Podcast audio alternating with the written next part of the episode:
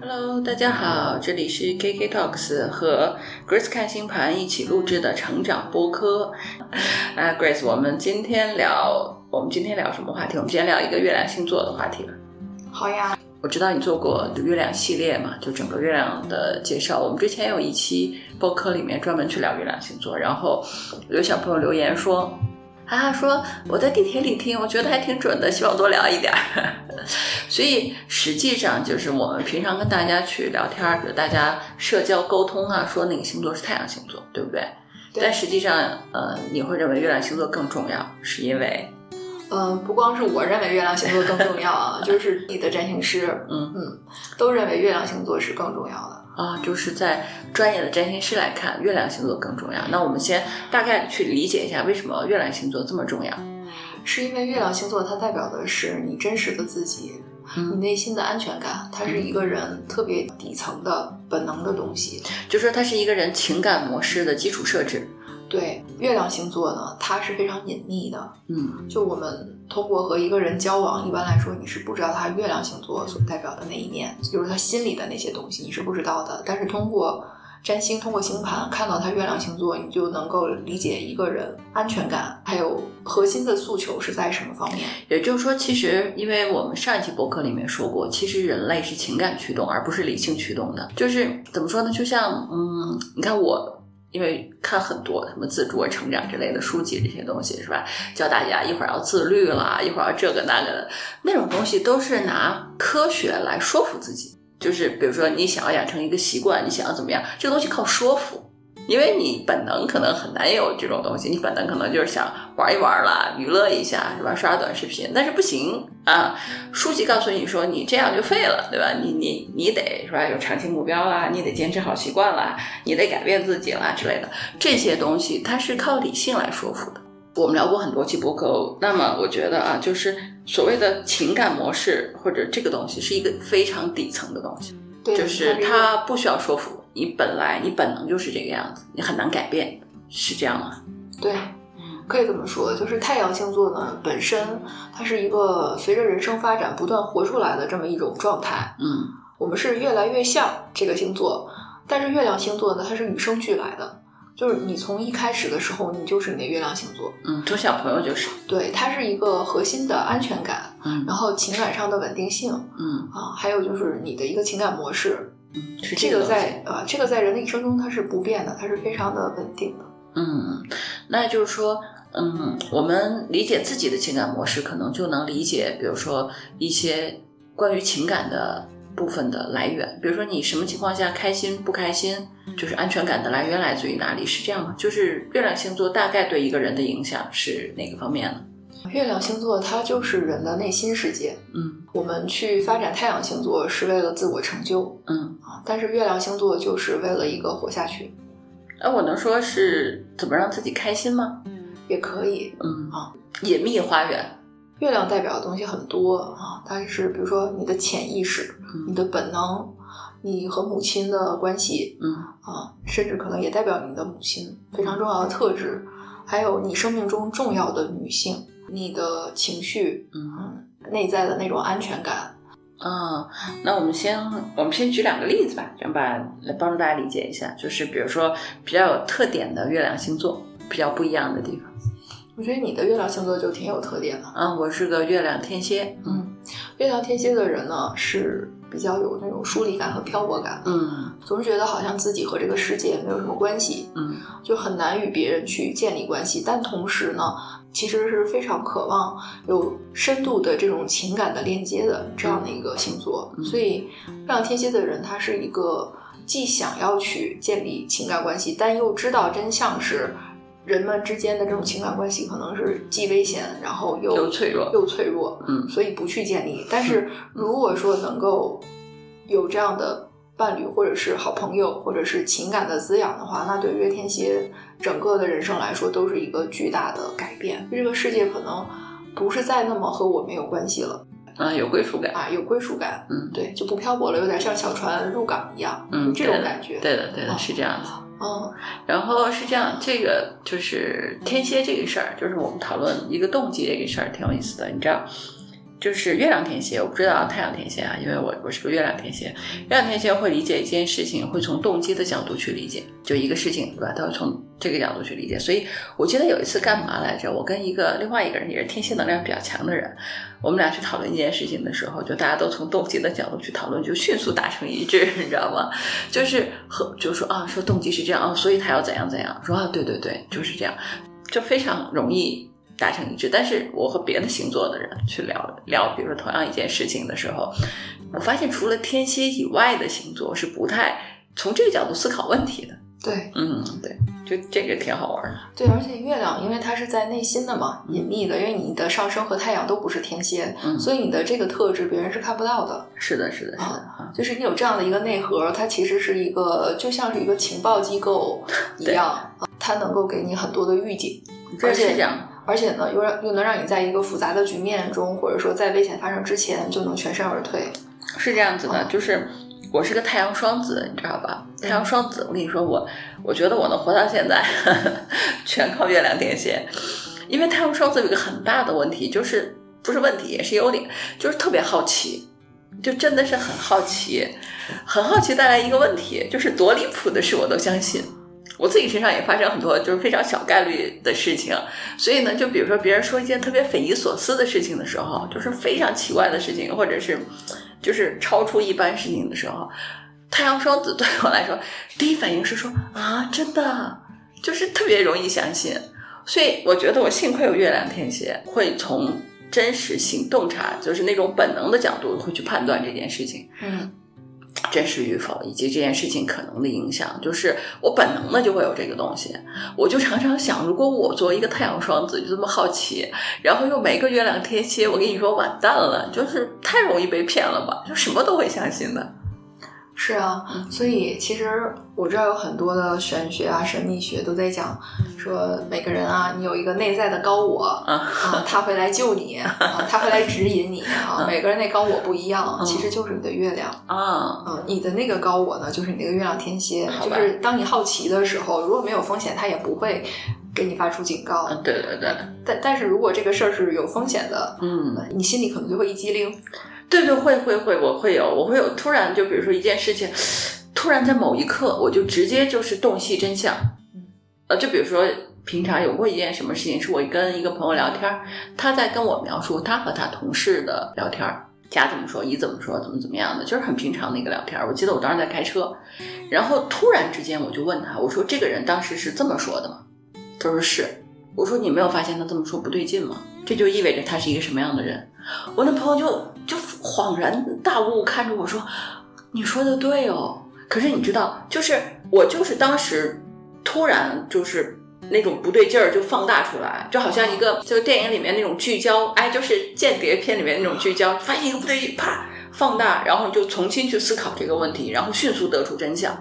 然后果然就是那个我那个好朋友他的那个同事，实际上是有问题的，就是看似平常的聊天，其实是有点埋藏了很多的心机和危机在里面的。我那个朋友就还一无所觉，但他跟我描述这件事情的时候，我就突然机灵一下，就确实是我有我有一些这样的时刻，嗯，就突然觉得这件事情不对劲， 对突然觉得好像不对，不是这样子的，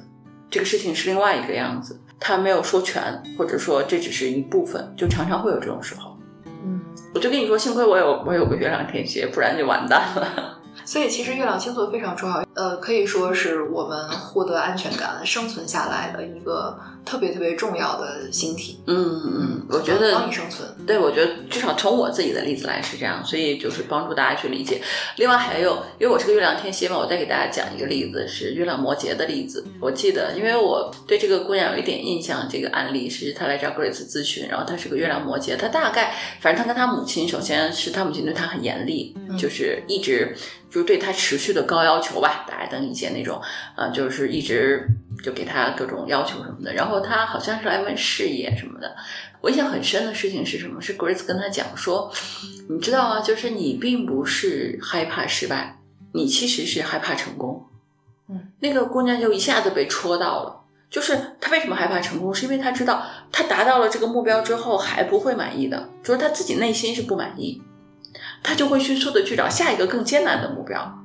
他潜意识里知道会是这样，所以他干脆就连这个目标他也就不想去达到。但这个东西和他理性那一边是冲突的，所以他就有内耗。所以我觉得就是月亮的这个东西是内耗很大的一个一个部分，他就很内耗。就他理智上认为他应该去达成这个目标，但是他心里知道他达成了之后又会有更高的要求，他就不愿意去达成。看起来是一个事业的问题，本质上是一个月亮的问题。呃，月亮这个星体它是来滋养人的，嗯，让你感受到温暖啊、安全啊。嗯但是它落在不同的星座上面啊，它的感受是不一样的。嗯，就是这颗星体它的力量、它的能量强度不一样。那能量强度好的，比如说月巨蟹、月金牛，那这个他内心就很富足。但是呢，这个月摩羯它就属于能量比较不好的，还有月天蝎，嗯都是月亮待着不舒服的位置。嗯啊，它它不是那么滋养，因为天蝎感觉到的都是风险嗯啊，是本能的那种危机感、危机意识。它能救命，但是它不会让你内心温暖感到温暖。对啊，然后呢，月摩羯也是，月摩羯的人呢，通常就是家里人，尤其是妈妈，可能要求比较高，嗯严格要求，所以在他小的时候啊，他常常就没有得到情绪的滋养，因为摩羯是个土象星座，它并不是一个情感啊，它也不是一个温暖的星座，因为摩羯出生在冬天嘛，嗯是一个最寒冷的时候，所以月亮在摩羯这个星座呢，它是一个你能想象到冬天那个特别寒冷的那个夜晚里边挂着一个月亮，嗯，就是你看到它不会想到舒服嗯啊，你就会想到好冷啊，嗯，对对对，哎，他的内心其实就是那种状态，所以他也给不出别人温暖，啊嗯给到的呢都是一些鞭策嗯啊，一些责任感。你想，每个人本能的是希望得到呵护嘛，嗯所以呢，当这个月亮落在摩羯的时候呢，他内心的这种挣扎就比较多，就是一、一方面又喜又觉得妈妈是爱我的，她这样要求我是对的，这是她严格的爱，这样也让我更成长。还有呢，一方面呢，就是他也渴望那种温暖，但是他也得不到，他最后慢慢也就习惯了，就接受自己是这条路，然后就他会把这种能量内化，内化成自己的一个本能，因为月亮它就是一种本能，他就觉得，那我如果要获得安全感，我必须得提升自己，我必须得成长，我必须得成功，我必须得为我的人生和更多的人的人生负责。这样的人，他就走上了一条就成功者之路，也可以说是一个历练磨砺，就是很苦的一条路。就是他本能的就会选这条路。本能的会选，因为月亮就是我们内心的需求。嗯，那他能怎么让自己舒服一点呢？那你很难。就是成功会给他带来舒适，但是这种成功的喜悦依然不能滋养他啊，我就是想说这个，啊、只能让他内心变得更强大了一些，他就会去追走求向下一个目对标。下一个目标更高更强。那这个听起来有点无止境啊。是的，这些人通常他会在人生中会成为赢家，嗯就是他内在的需求就是成功。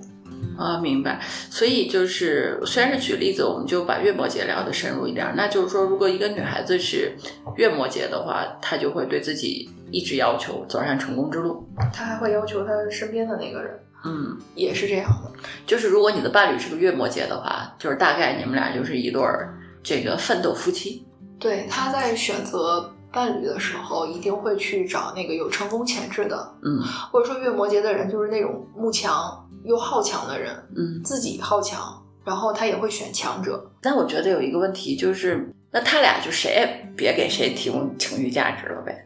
他可能也不需要啊，啊，他内心不需要，他只需要对方成功啊。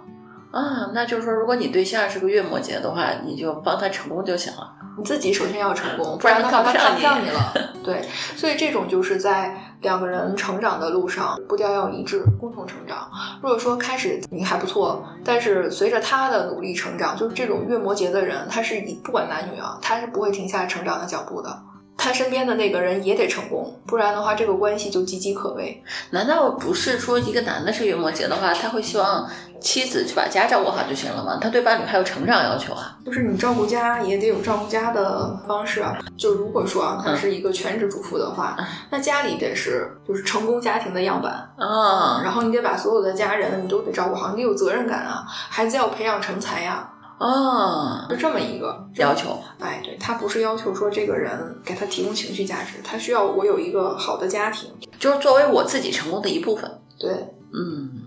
就是成功的人啊，他当然希望就是自己也成功，然后家庭也成功。啊，明白啊，就是对伴侣的要求就是嗯很高的。很高的啊、好，那好，我们就正好拿月末节来举例子，帮大家理解一下。那么我们下面就大概说一下怎么知道自己和先说怎么知道自己的月亮星座吧。啊、自己的月亮星座就是你不是知道你的出生年月日时间和地点吗？嗯这个都是公历的，嗯然后需要是准确到呃几点几分啊嗯这样子，然后去拿星盘软件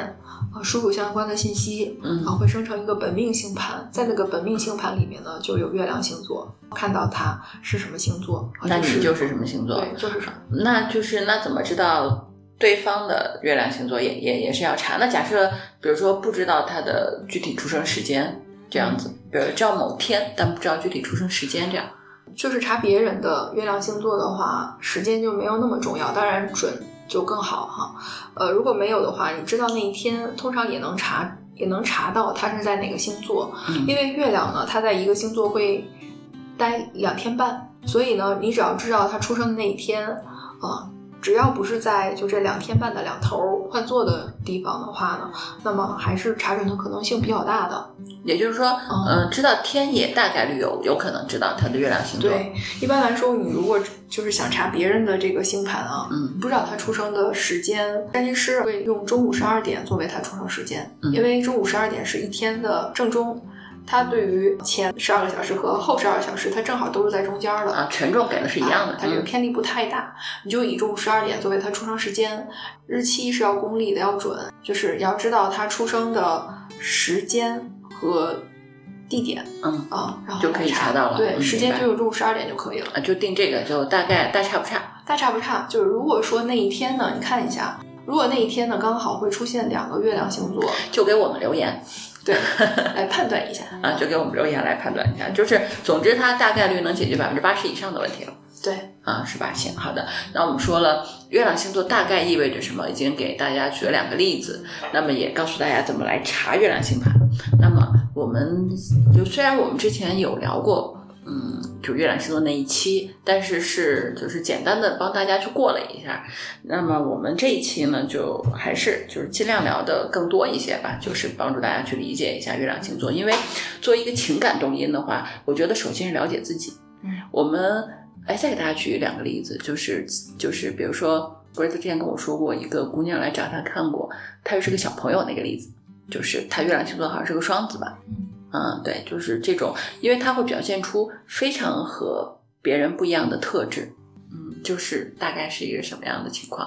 其实我觉得月亮星座最主要的就是帮你了解你自己，嗯就是当你了解了自己，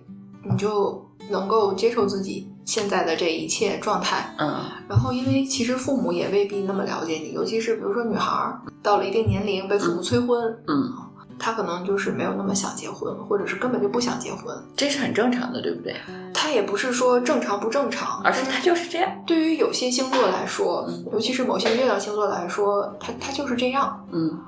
但是他会困惑，就是为什么自己和别人不一样呢？啊，我就是想说这个哎东西，他以为就是说别的女孩儿到了这个年纪都是想结婚，因为没有遇到合适的才才不结，嗯而他自己呢就是压根儿不想，嗯所以他不了解为什么会这样，而且父母又催，他就很纠结。嗯有个姑娘就是她已经四十多岁了，嗯还是单身，嗯但是她这单身生活过得特别快乐，就嗯属于月亮双子，嗯很自由，然后平时就是和朋友们一起聚一聚啊，出去玩一玩啊，就是特别开心。嗯他不明白为什么家里人非得催他结婚，嗯别人也给他介绍对象，但是他就没有说我想结婚的这么一个意愿。嗯同时呢，他还发现，就是说，如果说和一个人在一起相处的久了，他就老想换，嗯，他就没有办法进入到一段稳定的长期的关系里边。这个是这个问题，而且他也没有想要小孩儿，嗯所以呢，他就更不明白为什么女生一定要结婚。嗯因为带着这个困惑啊来了，然后就看了他的星盘啊，月亮落双子嗯就是一个小朋友，嗯。因为月亮不是代表你你本质你的灵魂是什么吗？嗯啊，双子就是个小朋友星座啊，像你的太阳 一样，很好奇，对对吧？我对我自己超级好奇这一点也是无语了。对，总想去探索一些呃新鲜的事情。他这个月亮呢，就在就是说明他内心他的开心的生活，让他有安全感的生活就是变化的。嗯啊、嗯，就是要有一些好玩的事情，而且双子又是一个风象星座，它不是个情感星座，嗯所以他在内心里边呢，他只是渴望好玩儿、有朋友、嗯有新鲜事儿。比嗯如说，他和一个人在一起，这个人很有趣啊，他就愿意和这个人在一起。但是，当这个人开始跟他提有情感诉求的时候，对提情感诉求的时候，他就会觉得你怎么 这样呢？其实别人很正常，对吧？他也就嗯是他很困惑别人也会觉得说，那你跟我谈半天，不就是想对吧？我们就是要把关系往下发展啊。嗯但是他就总想停在那个开心好玩的阶段好，玩的阶段嗯啊，你不要再深入了，因为我应付不了情感，我特别怕被一个人黏住。啊嗯她是个女生，嗯她也是个挺好的人嗯啊，但是为什么她总是这样呢？嗯啊，她也很困惑。然后看了她月亮是个双子嗯啊，这就不纠结了，因为月亮双子呢有点那种就是回避型依恋，嗯哎。如果一个人对她示好了，有这种情感需求了，他马上他就躲了，嗯他只是想跟你聊聊天，开心，嗯，他并没有想要进一步的情感诉求，他没有那个东西，对，嗯所以呢，他要找伴侣的时候呢，他不能找那种情感诉求的，什么月双鱼、月巨蟹这种，嗯那就不行。即使这些人的太阳落双子跟他特别聊得来，也不行，也不行，因为那些人他的本质是情感诉求，嗯，对他的，的月亮是在情感星座，他是没有办法就是。觉得说你跟我聊得开开心心、天花乱坠的，一到让你付出点情感的东西，你就跑了，那不行，他就会觉得你花心。嗯哎，但是呢，他如果找一个风向的，比如说他找个月亮水瓶的对象他哎，就找好很多，他就会好很多，因为人家也没有那种情感诉求，嗯。俩人又能聊到一块儿去。这个就是说到这个，我就就觉得啊，就是我们今天多聊一聊月亮星座，就是帮大家理解一下，就是很多时候你不能光看太阳，就月亮是一个很本质的情感的部分，而且它跟男女没有什么关系，因为 因为我知道鬼子这边例子，因为我会记得一些比较特殊的，有一个我记得那个呃女孩儿，她男朋友是个月亮巨蟹，然后这姑娘我忘了是个摩羯还是什么了。然后她男朋友就跟她说：“你不要一直忙事业，对不对？你应该多回家陪陪我，是吧？就是陪伴这个东西。”然后这个女孩说：“我可以给钱， 给钱都可以，但是陪伴这个不行，我得拼事业。”我当时就觉得这个案例简直太有意思了。对呀，后来他们分手了，啊，对，就是男的哭得稀里哗啦的，嗯，对，还不断的挽留她。嗯，其实这男孩对她很好，她也是因为就确实是知道这男孩以及男孩的家人都对她特别好，嗯，所以呢，她很纠结，她不是一个居家型的人嗯，啊。这个男孩就希望说他能够成为一个居家的人，哎居家的，能够天天陪着自己的工作没那么重要，嗯，啊，钱也没那么重要。但这女孩儿她就是那种事业型的，嗯，她是有事业主题的还。虽然这个感情挺好的，但是她没有办法给对方那个核心诉求，她也受不了对方天天就是这种亲要亲亲抱抱。亲亲抱抱， 就是嗯，她不太受得了。对，所以就是这个例子，我就是就是我印象深刻，所以在这里给大家讲一下，就是为什么我们要去理解月亮星座，因为它它其实不分男女的。对就是比如说，一个男生是一个月亮巨蟹，他是对这种陪伴就是希望很高的，对，嗯，比如说这个我忘了那个女生月亮是什么，是个摩羯之类的，我忘了，她就是要去成功，她不是因为性别的问题，不是她是因为月亮的问题，对所以就这个是很核心的。你说到这儿，我想起来前一阵儿不是郭麒麟演的那个叫什么来着？就是他是个小律师，那个电视剧里面也有一对儿夫妻要离婚。啊，嗯，也是，就是年轻的时候一起打拼，这个男的事业很成功，后来呢，就是因为一直忙事业，忽略家庭嘛。然后他老婆就会觉得说，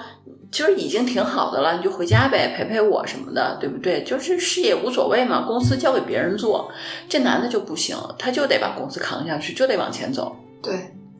所以其实啊，当然就是后来这个电视剧里面处理的不错，两个人就是因为不合适分开了这个事情，就和平分手了。但实际上我现在来看，我会觉得说，那可能他们的月亮诉求就是不一样的。嗯当月亮诉求不一样的时候，一方是没法说服另一方的。比如说，我们说月亮巨蟹，会觉得说你一把年纪了，你为什么不回家呢？对吧？我们居家养养花儿，也不是没有钱，对吧？享受一下这个人生，不是很好吗？你那家些庭最重要，家庭最人重最重要，要，事业有什么用？出去打拼喝酒，这个有什么意义？嗯对不对？但对另外一个人，比如他这个月亮摩羯来说，他就是要成功呀，他就是要去奋斗呀，他就是要去做这个事儿啊，就是大家都没有办法在底层逻辑上去达成一致，这个是很大的问题。嗯，他如果是月亮摩羯的话，我觉得他们俩还蛮互补的，就是巨蟹和摩羯它是对宫嘛，他们俩其实是互补的，就是一个是拼事业，一个是拼家庭，但是如果说他们不能够接受彼此的差异，嗯，这就麻烦了，就会拿这种东西去和和对方抗争。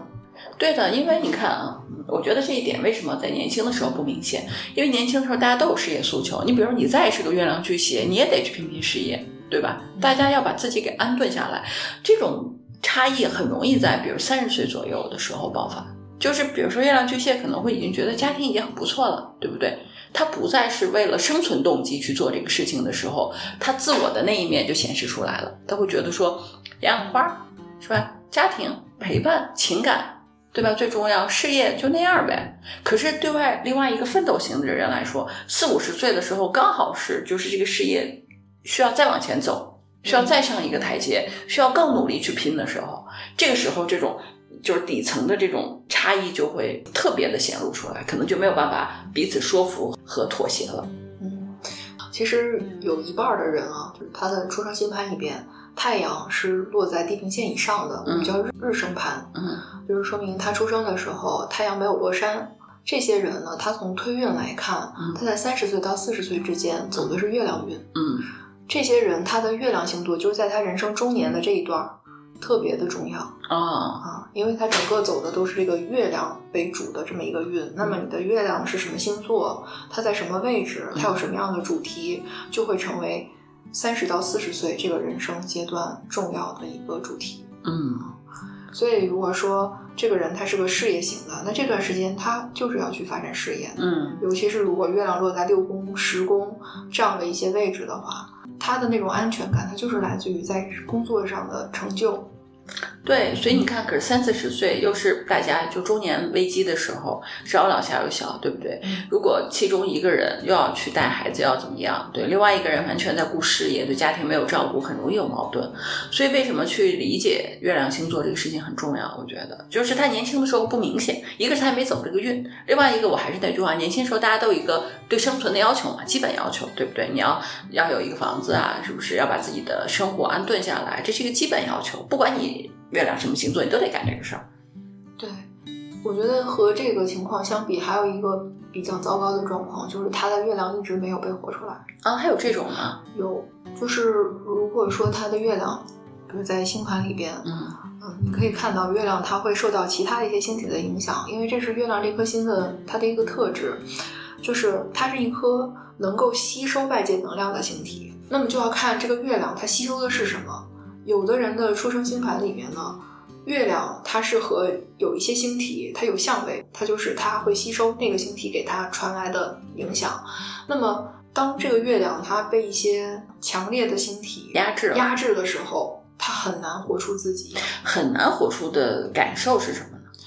就是你看他的星盘的时候，你觉得他就不是这么个人，但他、哦他的经历和他本身这个月亮的东西就完全不一样。比如说啊，一个月亮射手的人，嗯他的内心世界是无比的智慧、宽广、乐观的，嗯但是他所经历的人生，他给你讲出来的他的事情，月亮全都是被打压、被压制。嗯那么你会看到他，比如说月亮可能和太阳，或者和土星，或者和冥王星有个什么相位，就是有这种关系，它会吸收那个东西的影响。嗯所以你就会觉得说，啊，他要活出自己是不太容易的。但是呢，月亮呢，它就像我们内心的宝藏一样，就即使它被打压，他内心还保持着某种乐观，他心里还是感觉到呃我我未来还是有希望。这个就是他月亮落射手带给他的那种乐观的精神。嗯但是如果说他能够意识到他是被其他的东西影响，他如果是能够去滋养自己的这个月亮，那么他就会释放出比较美好的那部分。嗯嗯，就是一个人是不是活出月亮会比较舒服？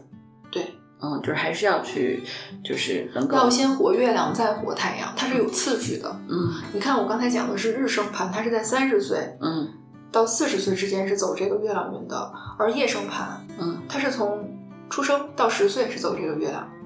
所以在他十岁之前的这个经历，就是他鲜活月亮。因为夜生盘啊是这样的，就是晚上出生的人，嗯他的命盘里边月亮比太阳重要，因为晚上是没有太阳的，啊你只能看到月亮，所以就是如果你的出生星盘里边太阳这颗星体它是在地平线之下的，嗯你就会知道月亮对你更重要。啊，你看到别人的盘里边，它是白天还是晚上，你也能判断是它太阳为主还是月亮为主。啊，明白，所以人呢是要先活月亮，再活太阳，它是有顺序的。所以我们也一直在讲呢，就是太阳是你经历这个人生不断去活出来的一个星座，嗯，而不是说你一出生就有了。嗯如果你真的懂占星的话，你就知道其实每个人他的月亮都是最重要的，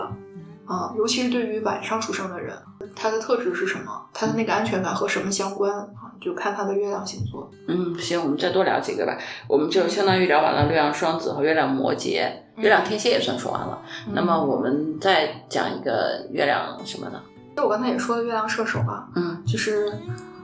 月亮射手呢，是一个向往自由的这么一个星座，就是内心它实际上是无限广阔的，不嗯能够去被鸡毛蒜皮的事情所限制。月射手的人其实很适合去读书，嗯是，尤其是那种形而上的，什么哲学呀、呃宇宙啊这些东西啊，他不善于去研究那些细碎的事情。嗯嗯，但是呢，那种宏大的东西是可以滋养他的内心的。啊，而且还有就是月亮射手的人很适合去旅行，千万别把自己锁在家里去当一个家庭主妇，嗯就是你会感觉到压抑啊、内心痛苦啊等等。就是如果说实在是没法出去啊，只能被局限在某处的话，那么就是去看书、去阅读，通过阅读来去拓展自己的精让心神灵哦境遨界游天地。对，去拓展你的精神生活，嗯也能带给你某种内心的这种富足感嗯啊、愉愉悦感啊，就是这样子。然后千万不要陷在琐事之中。所以其实月亮射手和月亮双子都是不愿意结婚的人，嗯就如果他进入婚姻，然后又不是那种很自由的状态。那他就很容易出现心理问题啊，嗯尤其是当他月亮被一些刑克的时候，再走一些什么运的时候，他就更容易出问题。嗯就这种情况下呢，就是要意识到自己应该给自己的内心更多的滋养。我现在在想啊，嗯就是你看各种视频里面推的那种呃开着房车到处去玩儿的，我觉得大概率一部一大部分都是射手座。对，射手座是要扩展自己的边界，嗯就不管是太阳啊、上升、月亮，它其实是很很广大的，就不断去拓展边界的。那么月亮是我们内心，嗯我们内心的世界，我们的情感，所以呢，你会发现月射手的人呢，他其实也是不安定的。月射手和月双子这两个星座，它都是变动星座，嗯，就变来变去的。只不过双子呢，它是在新鲜的事情上变，而射手呢，它是对于意义、对于理想主义、对于那些形而上的东西，它是去在这方面变来变去。所以呢，你看，就是情感啊、婚姻啊这些生活，它都是具体而细碎的。就这些东西呢，它是本能上适合月双子、月射手，它是伤害的。嗯你想婚姻也好，情感也好，它它都不是这两个星座容易给的，就像飞鸟和鱼的感觉，嗯双子就是那个飞鸟，然后水象的这种情情感就就是是鱼鱼，嗯这两个就是很难有交集吧，嗯或者说在一起愉快的相处蛮难的。然后呢，那射手呢，它是个火象，就像射出去的箭一样，嗯嗯，火象和那种情感的水象，它就是水火不容。所以，就是如果说一个人的月亮在火象，另外一个人的月亮在水象的话，如果长期相处会出问题的，就是其中一方出现巨大的精神内耗。嗯我遇到的有这样的，就是在一起很多年，然后就非常痛苦，但是也不知道为什么嗯啊、实际上他就是因为月亮被克了嗯，而且一直没有活出来。啊嗯然后他的伴侣就是一个月亮在水象的人，月天蝎，嗯然后呢，其实月天蝎是非常明白这个人啊容易被控制，嗯所以就一直在精神控制他，嗯，这个东西很隐秘。很隐秘。嗯，对的。嗯，我们说完了月射手，再说月狮子吧。月狮子， 好呀，狮子也是个火象。嗯月狮子的人呢，自己是高自尊的，嗯就是他内心就是要求被人肯定、赞扬，嗯。然后尊重嗯，就这个东西是第一位的。那月狮子和太阳狮子的区别是什么呢？因为我们说太阳狮子也那种高自尊、求表扬，月狮子的人，表现得更隐秘。对他内心的这种东西是不表露的，嗯就是你看不到他是这么个人。嗯，太阳但狮是子他渴求，哎，太阳狮子你是能知道他是这么个人。对，太阳狮子他要活出他自我，他就会到处去张扬、嗯哎，他去表达他自己，他会表演，表演，或者他愿意去当一个领导啊什么的，嗯这个东西你是能够看到的。嗯，但是月亮是在狮子座的人呢，他可能表面上不是这样，但其实内心他渴求这个。对他内心可能自尊心极强，他渴求这种认可和和称赞。嗯如果你不能满足他的话，嗯，他就会很痛苦。嗯，对，这就是我们说为什么理解月亮星座重要的原因。你比如说，我们假如说你对象上升可能是个天秤之类的，他看起来还风平浪静的，但是他月亮假设在狮子，他拼命求夸奖，是吧？就是表面上看起来云淡风轻，但其实心里一直说你夸夸我，夸夸我，可能他会很开心。而且呢，就是月亮在狮子的人，他控制欲是非常强的，哦，他就是要当这个掌控者。嗯所以和月亮狮子的人相处，就要看你月亮落什么了。如果月亮是落个什么水象的，也是不舒服的。嗯嗯，尤其是月狮子和月天蝎这种组合是不太好的。嗯就是狮子，它需要崇拜。你就比如说一个男的配上一个月月狮子的这么一个内核的话，嗯，就是他需要的是崇拜，是崇拜嗯啊，就是全家人围着他转。哦，月狮子啊，如果如果女孩是月亮狮子的话，那就是个女王。是女王，对，嗯是这样，我们刚才说了，晚上出生的人月亮更重要，还有就是对女生来说月亮更重要，嗯关系到婚姻啊、嗯。感情啊、幸福啊，你就要看月亮。月亮狮子的姑娘什么样？月亮狮子的女孩儿就是那种，她是希望别人就永远捧着她的那种，完全就接受不了任何批评。小朋友们，我现在觉得月亮狮子座的小这个姑娘们就真的不适合拿来做下属。 你要是个领导，然后有一个月亮狮子的下属，那就很难满足他。我觉得谁能天天夸他？而且就是这个夸不能是表面的、肤浅的夸， 还得夸到点儿上。就是你要夸的真诚，要夸的有细节嗯啊，你不能说你今做得天不错，哎，做的不错，或者你真漂亮什么这种不行，嗯，你你得得说说耳环特别好看，搭的衣品好。对，你得说出他那特别独特的地儿。因为狮子的人非常虚荣、爱面子，嗯所以就是你千万别去让他们当众伤面子，嗯他真的会恨死你的。嗯就是他可以就是付出代价，然后来维持自己的面子。我给你举个例子啊，嗯就比如说别人跟他借了钱，嗯然后借钱不还了，嗯，他会为了这个面子就不要了，哦，明白，嗯，因为去跟人家要，就是别人是很本没该面子的。。对甚至啊，他连借条都不会让人家写。嗯，也是面子吗？，对，难道不是缺乏常识吗？不是。嗯他是为了显示我就是能够承担这个。嗯，显示我慷慨。对，其实狮子本身就是一个慷慨的星座，嗯放在太阳上嗯或者上升上，狮子的这种慷慨的特质就特别明显。狮子座真的是非常高贵的星座，嗯而且他非常的慷慨，很大方，愿意去把好东西给别人分享，不管是他的知识还是他的财富，他是愿意这样做的。但是如果说有什么原因不得不让他去跟朋友要这个回馈的话，嗯或者是你欠我的钱你要还给我哈、嗯他就会觉得自己的自尊心特别的受到打击，嗯，明白。抹不下这个面儿，嗯，就我这跟普通别的星座理解的面子不是一回事不儿。是一回事儿。嗯，它代表了高自尊的东西。对，他会觉得，哎，我怎么给不起别人这个了，是吧？嗯，别人怎么看我呀？觉得我这都付出去了，我还要往回要，多没面子多没呀！面子！你要是月月亮在风象星座的人，可能根本就不会有这种内耗。呃，对啊，不会，我觉得，